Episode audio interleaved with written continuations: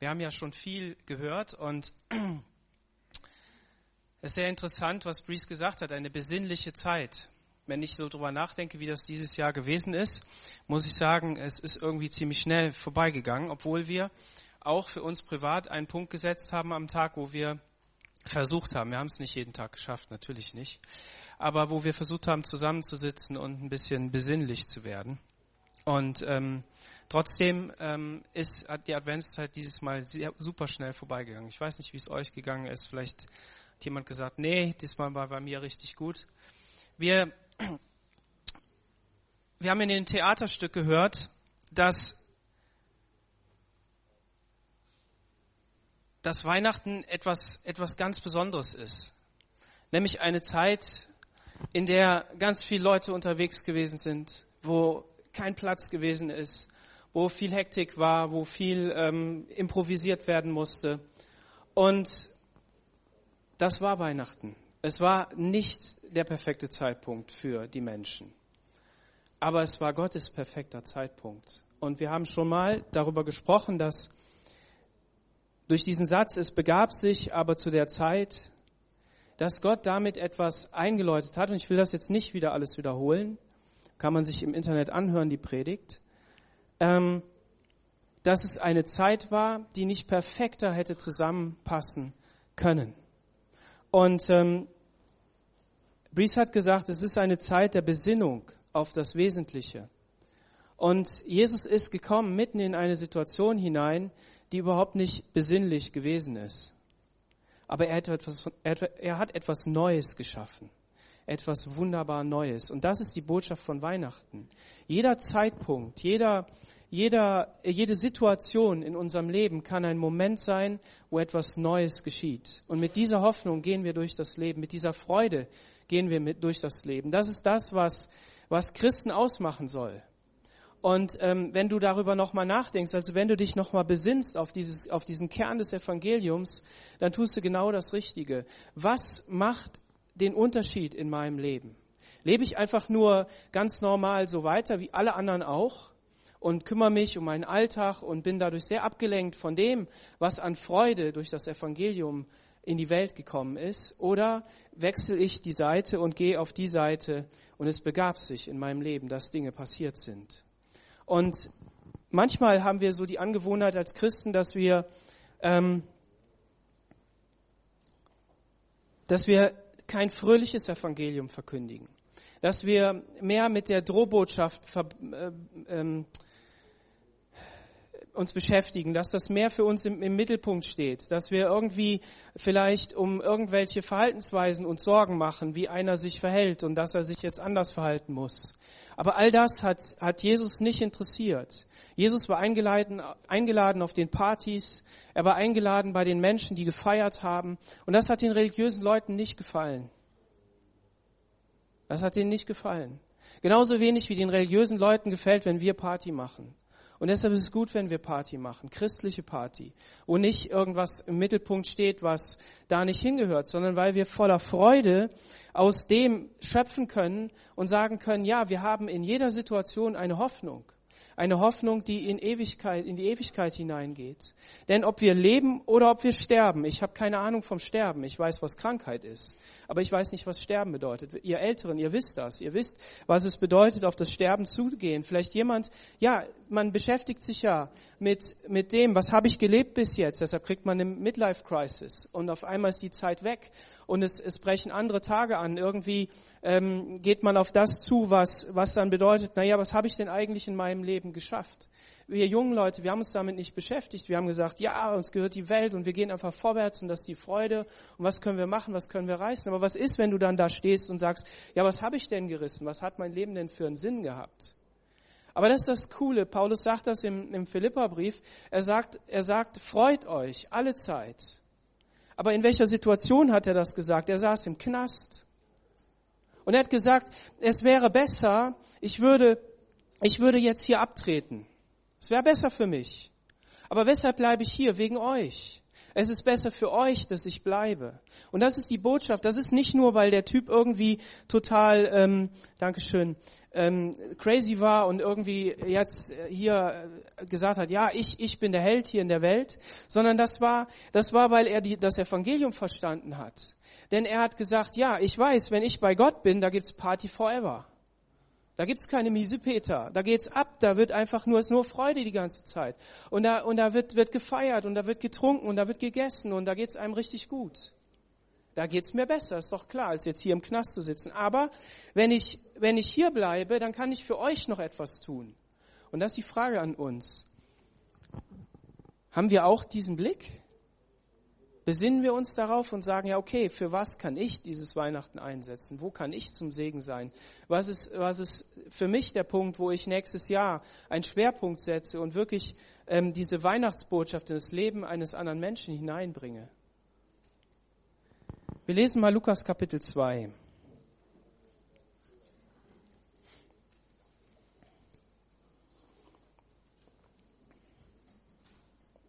Lukas Kapitel 2, Vers 1. Und es begab sich zu der Zeit, dass das Gebot von Kaiser Augustus ausging, dass alle Welt geschätzt würde. Und die Schätzung war die allererste und geschah zu der Zeit, als Quirinius Statthalter in Syrien war. Und jedermann ging, dass er sich schätzen ließe, ein jeglicher in seine Stadt. Da machten sich auf auch Josef aus Galiläa, aus der Stadt Nazareth in das jüdische Land zur Stadt Davids, die da heißt Bethlehem. Darum, dass er von dem Hause und Geschlechte Davids war und dass er sich schätzen ließe mit Maria, seinem vertrauten Weibe. Das ist Luther-Übersetzung. Die war schwanger. Und als sie da selbst waren, kam die Zeit, dass sie gebären sollte. Und sie gebar ihm ihren ersten Sohn und wickelte ihn in Windeln und legte ihn in eine Krippe, denn sie hatten sonst keinen Raum in der Herberge. Und es waren Hirten in derselben Gegend auf dem Felde bei den Hürden, die hüteten des Nachts die Herde. Und, und des Herrn Engel trat zu ihnen, die Klarheit des Herrn umleuchtete sie, und sie fürchteten sich sehr. Und der Engel sprach zu ihnen, fürchtet euch nicht. Siehe, ich verkündige euch große Freude, die allem Volk widerfahren wird. Denn euch ist heute der Heiland geboren, welcher ist Christus, der Herr in der Stadt Davids. Und das habt zum Zeichen. Ihr werdet finden, das Kind in Windeln gewickelt und in einer Krippe liegend. Und alsbald war da bei den Engeln die Menge der himmlischen Heerscharen, die lobten Gott und sprachen, Ehre sei Gott in der Höhe und Frieden auf Erden bei den Menschen seines Wohlgefallens. Und da die Engel von ihnen gen Himmel fuhren, sprachen die Hirten untereinander, lasst uns nun gehen gen Bethlehem und die Geschichte sehen, die da geschehen ist, die uns der Herr kundgetan hat. Und sie kamen eilend und fanden beide, Maria und Josef, dazu das Kind in der Krippe liegend, die sie äh, da sie aber gesehen hatten, breiteten sie das Wort aus, welches zu ihnen von, der, von dem Kinde gesagt wurde. Und alle, vor die es kam, wunderten sich über die Rede, die ihnen die Hirten gesagt hatten. Maria aber behielt all diese Worte und bewegte sie in ihren, ihrem Herzen. Und die Hirten kehrten wieder um, priesen und lobten Gott für alles, was sie gehört und gesehen hatten, wie denn zu ihnen gesagt war. Das ist das, was Lukas schreibt. Wir haben das ja eben sehr schön äh, gesehen in dem Theaterstück, dass Lukas sich Gedanken gemacht hat und wie er das alles schreiben soll. Und er hat sehr präzise aufgeschrieben, sagt er selbst im ersten Kapitel. Und worum es mir heute geht, Weihnachten ist ein Fest der Anbetung. Aus dieser Freude über Jesus und über das Heil, das in die Welt gekommen ist, entsteht Anbetung. Und wir, wir sehen hier, dass es eine Zeit war, ähm, manche Leute sagen, ja, das war nicht im Dezember, ne, weil, ähm, keine Ahnung, weil da mit Schnee und, ach, ist ja eh kein Schnee, ist ja eh nur ein Gerücht an Weihnachten. Aber gut, ähm, Winter in Europa und Amerika und wenn man sich es aber genau anguckt, dann kann man sagen, doch, es könnte sehr wohl im Dezember gewesen sein. Weil es war zumindest in der Regenzeit. Es war in der Zeit, wo die Hirten auf dem Feld waren. Und da war jetzt nicht braune Steppe, sondern da war grünes Gras. Und die, die Herden haben gefressen. Und ähm, es kann also zwischen Mitte Oktober und Mitte April sein oder so roundabout diesen Zeitraum, okay? Also es kann durchaus im Dezember sein. aber ist ja auch egal. Die Zeit insgesamt, hatte ich eben angedeutet, war eine sehr, ähm, sehr aufregende Zeit, weil sich für Israel ganz viel geändert hat. Für die Menschen dort hat es Frieden gegeben. Es war auch das große römische Friedensreich und ähm, die Welt äh, strahlte nur so alle ihre positiven Werte aus und im Geheimen hat sie alles andere als positiv gemacht. Und mitten in diese Welt hinein kam der Retter. Wir, welche Gruppe haben wir hier? Wir haben in diesem Text zunächst mal die Hirten. Und die Hirten waren Leute, die waren arm. Das waren die am Rand der Gesellschaft. Warum waren die am Rand der Gesellschaft? Vielleicht habt ihr das schon mal gehört in der einen oder anderen Predigt oder gelesen oder wie auch immer. Sie waren deshalb dort, weil sie nicht in Jerusalem sein konnten. Sie mussten in Bethlehem sein. Aber sie konnten auch nicht in Jerusalem sein, weil sie sich falsch verhalten haben. Ja, wie haben die sich denn falsch verhalten? Ja, die waren beschäftigt mit der Arbeit. Wunder dich nicht, wenn du dich mit der Arbeit beschäftigst, dass manche Leute sagen, das ist nicht richtig ich will jetzt nicht gegen die Arbeit reden, aber ich will damit sagen, wenn du dich beschäftigt bist mit den Dingen dieser Welt, das ist erstmal nichts Falsches. Die Hirten waren auch beschäftigt mit ihrer Arbeit, konnten sich deshalb nicht waschen. Die konnten die Reinigungswaschungen nicht machen und konnten sich des, waren deshalb auch schon religiös einfach auf dem Abstellgleis. Ist sehr ironisch, was jetzt kommt. Und diese Strenggläubigen, die hatten eben diese Einzelheiten im Zeremoniell. Wir sehen das ja immer wieder, wenn wir in den Evangelien lesen, dass Jesus damit konfrontiert war. Und, ähm, und diese Obersten, die hatten aber Herden. Warum hatten die Herden? Ja, weil die ja in Jerusalem opfern mussten. Da muss ja das Passalam muss ja bereitet werden. Irgendwer muss das ja großziehen. Das kleine Braune, was immer ausbüchst. Ne? Und, ähm, und das musste makellos sein. Das durfte nicht, ähm, das durfte nicht, nicht irgendwelche Krankheiten haben oder was auch immer. Und irgendwer musste sich kümmern. Ja, wer hat sich denn gekümmert? Ja, die Hirten. Die, die nicht nach Jerusalem durften. Oder, ja, wo das halt schwierig war. Okay. Und ähm, das war in der Nähe von Bethlehem. Das, die Schafe für das Passa, die kamen aus Bethlehem, aus dem Brothaus und Haus des Brotes. Und ähm, diesen Hirten, wird das wahre Opferlamm, Jesus Christus, zuerst gezeigt. Ist das nicht Hammer?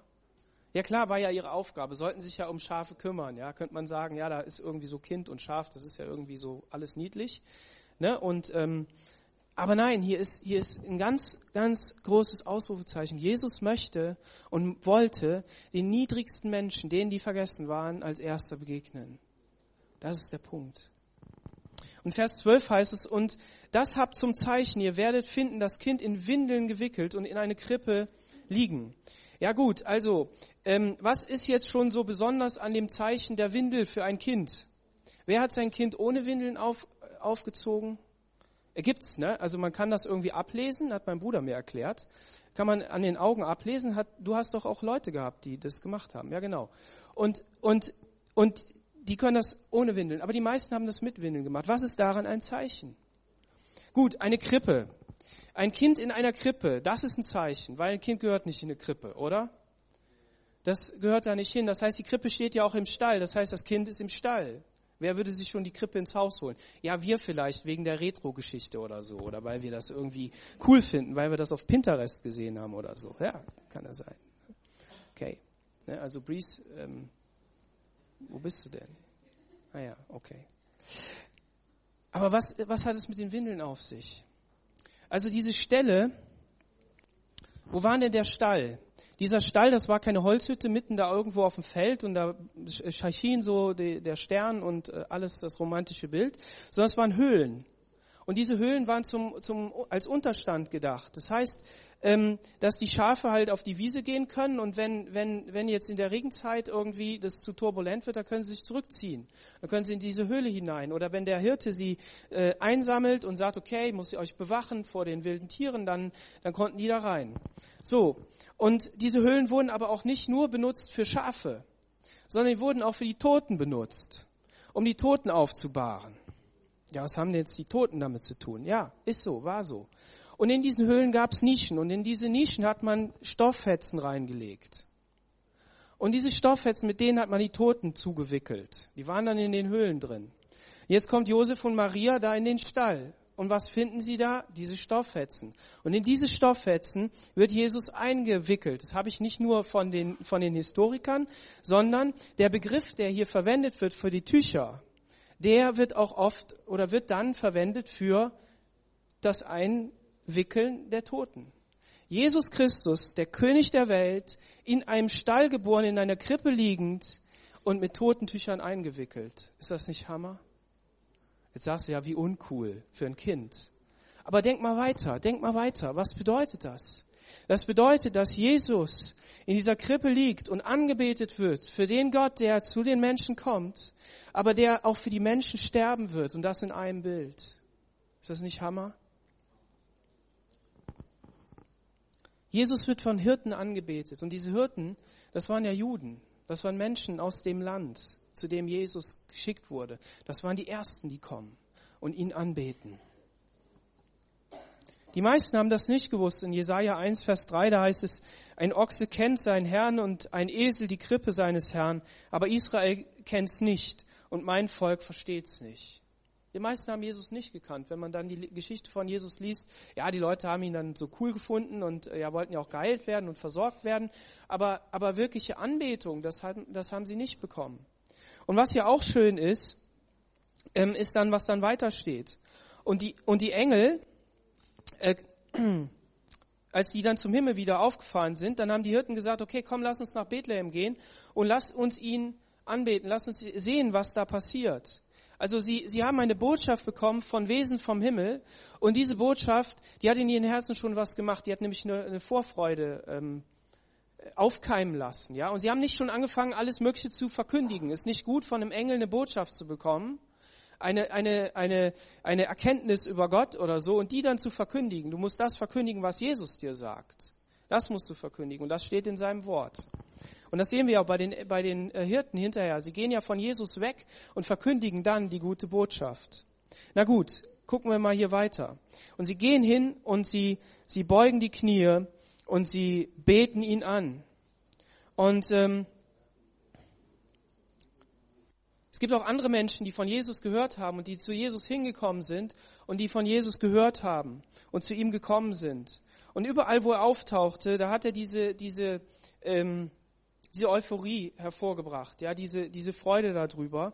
Und diese Sehnsucht nach Gott hat er, hat er ähm, ja auf sich, weil kam ja von ihm, ne? Es war, war da. Und ähm, das war faszinierend und begeisternd. Und lass dich deshalb nicht abhalten, wenn du etwas von Jesus hörst, in Begeisterung auszuschlagen. Sag nicht einfach, ja, okay, aber das und das sondern wenn du etwas von Jesus hörst, ob das in deinem Alltag ist, dass du irgendwo ein Bibelvers liest oder dass du einen Gedanken hast an, an was dir jemand gesagt hat oder dass du selber ein Lied singst oder was auch immer, lass dich von deiner Begeisterung nicht abhalten. Werd nicht, werd nicht müde, wirklicher Jünger Jesu zu sein, ein Hirte, der zu Jesus kommt und ihn anbetet. Und das ist das Ziel, dass wir aus der Begeisterung, die wir haben und sagen, hey cool, das ist eine coole Geschichte, die wir gehört haben. Lass uns zu Jesus gehen, geh in die Anbetung, bete ihn an. Wir haben das jetzt am Freitag nochmal so betont. So viel Dinge in der Gebetsversammlung. Ähm, so viel Dinge, ähm, lass uns abhalten. Unser eigenes Ich, unser eigene, unser, unser, unser, ähm, eigene, eigenes Versagen und, und all das, was uns da hindert, wo wir sagen, ja, ich kann ja gar nicht, ich kann ja gar nicht, ich kann ja gar nicht. Aber wichtig ist, dass wenn Funke von Begeisterung da ist, dass ich hingehe und anbete. Und dann wird Veränderung geschehen. Und dann gehen die Hirten weg, ich hatte es schon angedeutet, und sie, sie verkündigen, sie verkündigen die Botschaft. Und dann passiert was. Fürchtet euch nicht, da muss man aber darauf eingehen, weil wer sagt das? Fürchtet euch nicht. Das sagen die Engel.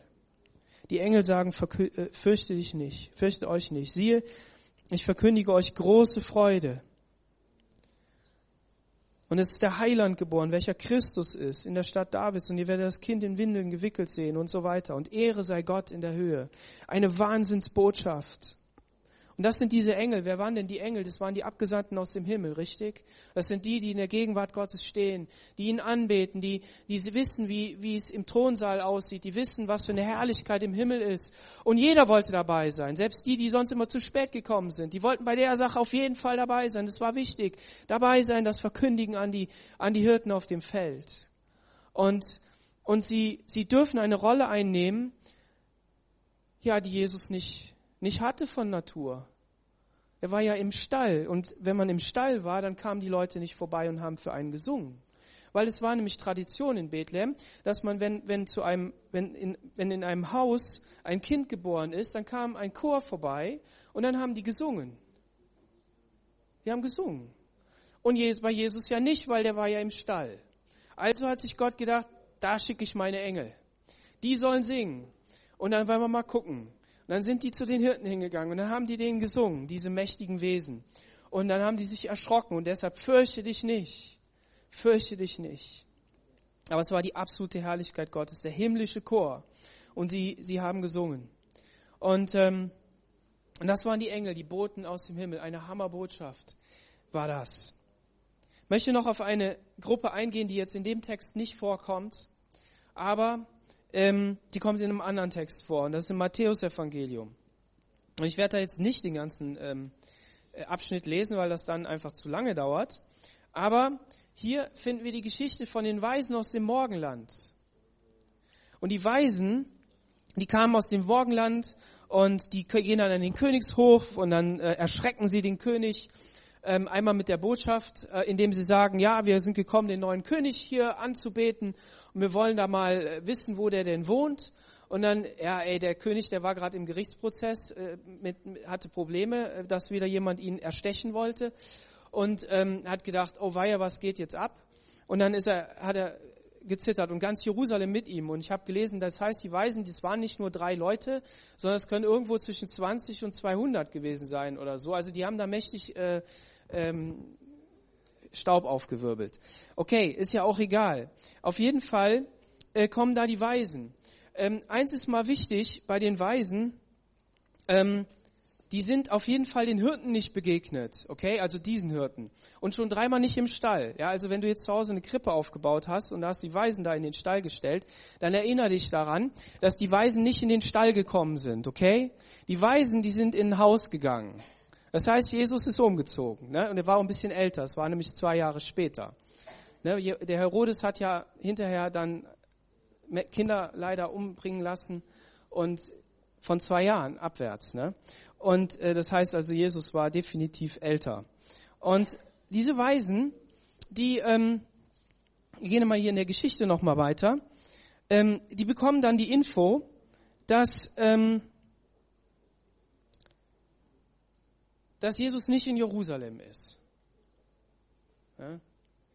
Jesus ist nicht in Jerusalem. Woher wissen Sie das? Sie wissen das von den Rabbinern. Die Rabbiner haben dann nachgeblättert und haben gesagt, okay, das steht da geschrieben, dass er in Bethlehem zur Welt kommt. Okay, Bethlehem. Dann haben die gesagt, nehmen wir beim Wort, gehen wir weiter.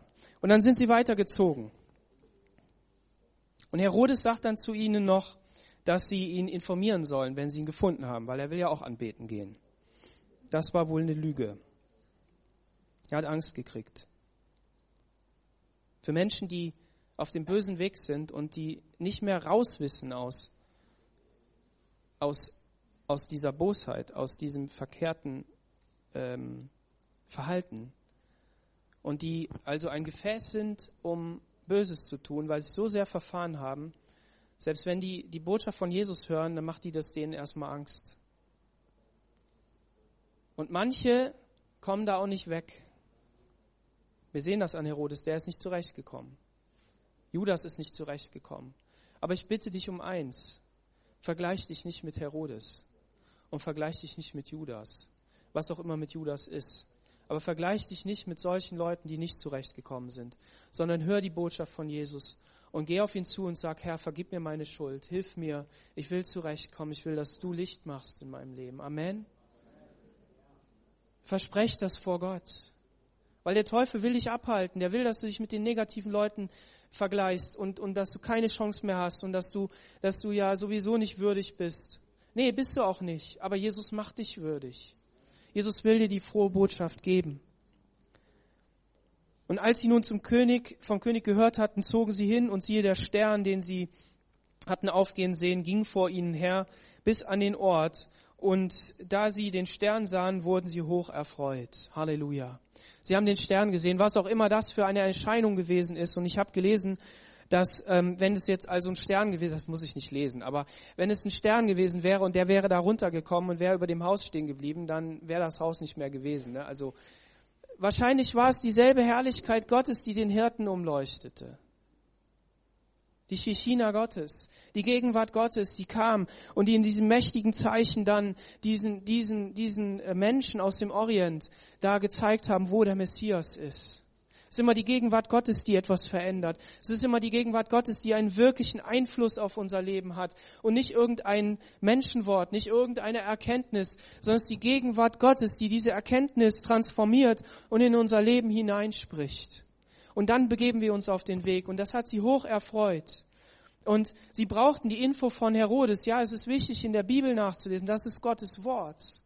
Gott hat, Gott hat die Pharisäer und die Schriftgelehrten gebraucht, um in diesem Wort zu lesen, ihnen diese wichtige Information zu geben und zu sagen, es, es reicht nicht aus, nur einfach irgend so eine, also nicht irgendeine, aber diese, auf, auf diese Zeichen zu hören, sondern du musst auch mal im Wort Gottes nachlesen.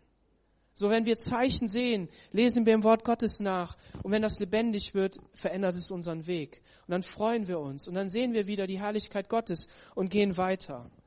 Und dann kommen die dann eben da zu, ähm, in, in dieses Haus. Und sie gingen in das Haus und sie sahen das Kindlein mit Maria, seiner Mutter, und fielen nieder und beteten es an und taten ihre Schätze auf und schenkten ihm Gold, Weihrauch und Myrrhe. Und da ihnen im Traum befohlen wurde, nicht wieder zu Herodes zurückzukehren, zogen sie auf einem anderen Weg wieder in ihr Land boah, die Leute waren gehorsam. Die waren so gehorsam. Die waren, die wussten, was das bedeutet, wenn da einer mit mir redet. Und die haben das gemacht. Halleluja. Es ist gut, wenn wir diese Verbindung haben und wenn das auch in unser Leben hineinspricht. Wer waren denn jetzt nun diese Weisen? Also es waren ja schon mal Leute, die von weit her kamen. Die hatten also eine weite Reise hinter sich. Ne? Die haben so einige Strapazen auf sich genommen und haben gesagt, das ist uns wert, da loszuziehen. Dann hatten die auch noch ähm, ja, und okay, egal, das kommt später. Ähm, die, wir wissen von einem, der bei denen gewohnt hat. Ja, und das waren Leute aus Babylon. Wer hat denn in Babylon gewohnt? Daniel, ja, und in, in dem Feld, okay, mit seinen Leuten. Und der hat, der war ja, der wurde ja zum obersten Aufseher dieser ganzen Weisen gemacht, derer, die in die Zukunft guckten, ja, die den König beraten haben. Und, und, und Daniel war ja ein Mann, der, der Gott angebetet hat, der, der wirklich mit Gott in Verbindung stand und der die Schriften kannte und der hat all dieses Wissen hat er denen mitgegeben. Und sein Buch ist in deren Sprache geschrieben, ja.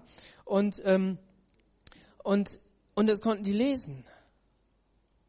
Ne? Ist doch cool. Dann haben die das studiert. Und dann haben die entdeckt, boah, da steht ja was drin. Da steht nämlich drin, wann der geboren wird. Ne? Und das haben die geglaubt. Da haben die ausgerechnet und haben gesagt, okay. Und dann haben die noch ein Zeichen gesehen. Ne? Aber das stand da ja gar nicht mit dem Zeichen. Woher wussten die das denn? Ja, die hatten noch einen Propheten, den, den, den hatten die schon früher gehabt. Dieser Prophet, der kommt so ein bisschen schräg darüber, wenn man das liest im vierten Mose, der Biliam. Ne? Der Biliam, der stand auch mit Gott in Verbindung. Und er wusste auch Bescheid und, und er wusste, dass, dass Israel ein gesegnetes Volk ist und so weiter. Und er hat, und er hat ähm, Segenssprüche über Israel ausgerufen, anstatt Fluchsprüche, wie ihm befohlen wurde. Der Biliam wurde nämlich von dort geholt und dann wurde der an den Rand des, des äh, de, oder auf den Berg gebracht und dann hat er sich das Volk angeschaut, wie das in der Wüste gelagert hat. Und dann hat der König, der hat dann gesagt, ja, du musst sie jetzt verfluchen, weil wir können die nicht besiegen die sind so eine Übermacht. Und dann hat der Biliam gesagt, na gut, dann mache ich, versuche ich das mal, aber ich kann nur das sagen, was Gott sagt. Okay. Und dann, und dann ist er da hingekommen in die Situation und dann, und dann hat er, ja, er hatte, bis dahin gab es noch Probleme. Lest das mal nach in 4. Mose 22. Sehr interessante Geschichte. Auf jeden Fall hat er dann angefangen zu prophezeien und dann hat er das Volk Israel gesegnet. Und da steht nämlich was über den Stern, über Jakob und das Zepter der Königsherrschaft. Das steht da nämlich. Und dann haben die sich gedacht, haben sich am Kopf gekratzt und haben gesagt, okay, wenn ein Stern erscheint und wenn die Zeit erfüllt ist, na, dann marschieren wir mal los. Dann gehen wir mal den Jesus da besuchen und dann beten wir den an. Und das ist so cool. Also wir sehen hier Menschen, die nicht Juden sind. Was sind nicht Juden? Nicht Juden sind Heiden. Das sind wir, ja. Wir sind Heiden, okay? Und ähm, und die kommen und beten Jesus an. Die knien nieder, die fallen nieder. Wir haben das hier gerade von den Hirten gesehen, wie die das gemacht haben.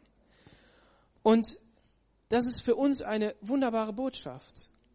Gott, der Vater, hat den perfekten Zeitpunkt ausgewählt. Als die Zeit erfüllt war, hat Jesus in eine Krippe geschickt, in eine Situation hinein, mit der sich jeder identifizieren kann. Hat die zu ganz liebevollen Menschen geschickt, Menschen, die gottesfürchtig sind und hat andere Menschen dahin bewegt, die ihn angebetet haben, die aus dem Volk Israel kamen und die aus den Heiden kamen. Und somit hat Jesus in seiner Krippe schon die Anbetung bekommen, die ihm gebührt, nämlich von der ganzen Welt. Ist das nicht herrlich? Und in diesem Weihnachten befinden wir uns. Und Gott sei Dank gibt es keinen Jesus mehr in der Krippe. Das ist wunderbar, die ist leer. Warum? Weil wir erwarten einen Retter, einen Retter haben wir schon, aber einen Retter für uns als Gemeinde, das auf jeden Fall, ne? wenn, wenn, wenn er uns endlich komplett rausholt hier aus, von dieser Erde. Aber er wird wiederkommen in Herrschaft und Macht und Gewalt. Und darauf warten wir. Das ist die Adventszeit, die jetzt zu Ende geht. Und deshalb, wenn wir uns also da zusammensetzen, wenn wir, wenn wir in diese besonderen Tage jetzt gehen, lass uns darüber nachdenken, dass wir eine Zeit der Anbetung haben wo wir Jesus anbeten, wo wir sagen, Herr, du sollst im Mittelpunkt stehen. Mein ganzes Leben soll dir gehören. Und wir wissen, dass nicht nur Worte dazu gehören, sondern dass unser Leben dazu auch gehört und dass er das verändern will, dass er angebetet werden möchte. Und ähm, diese Weisen, die haben natürlich auch Geschenke mitgebracht. Gold, Weihrauch und Myrrhe. Und Gold steht für diese Königsherrschaft, die Jesus hat. Jesus will, der, will die Königsherrschaft in deinem Leben haben. Amen. Jesus will die aber auch in, in deiner Familie haben. Und was wir tun müssen, ist ihn anbeten, ihm die Ehre geben und ihn bitten, dass er es tut. Und dann bricht er hinein in diese Welt. Und Weihrauch, und das bedeutet Göttlichkeit. Gott selbst als Mensch auf diese Erde. Und damit zeigt er, dass er dieser Gott von Ewigkeit ist, dass er Herrschaft hat, dass er, dass er das aber abgelegt hat und in eine Krippe gekommen ist. Er ist wahrer Gott und wahrer Mensch.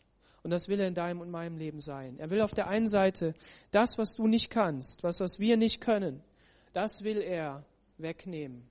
Oder nicht wegnehmen, sondern mit uns da durchgehen. Uns an der Hand nehmen, in den Arm nehmen, der Tröster sein und, und da durchgehen. Das hat er versprochen. Durch den Heiligen Geist auch, der der Tröster ist. Und äh, nee, er will, ja genau, da will er durchgehen. Das ist diese, das ist diese diese Perspektive, Gott, Gott da drin. Aber auf der anderen Seite möchte er auch Dinge verändern, die wir nicht verändern können.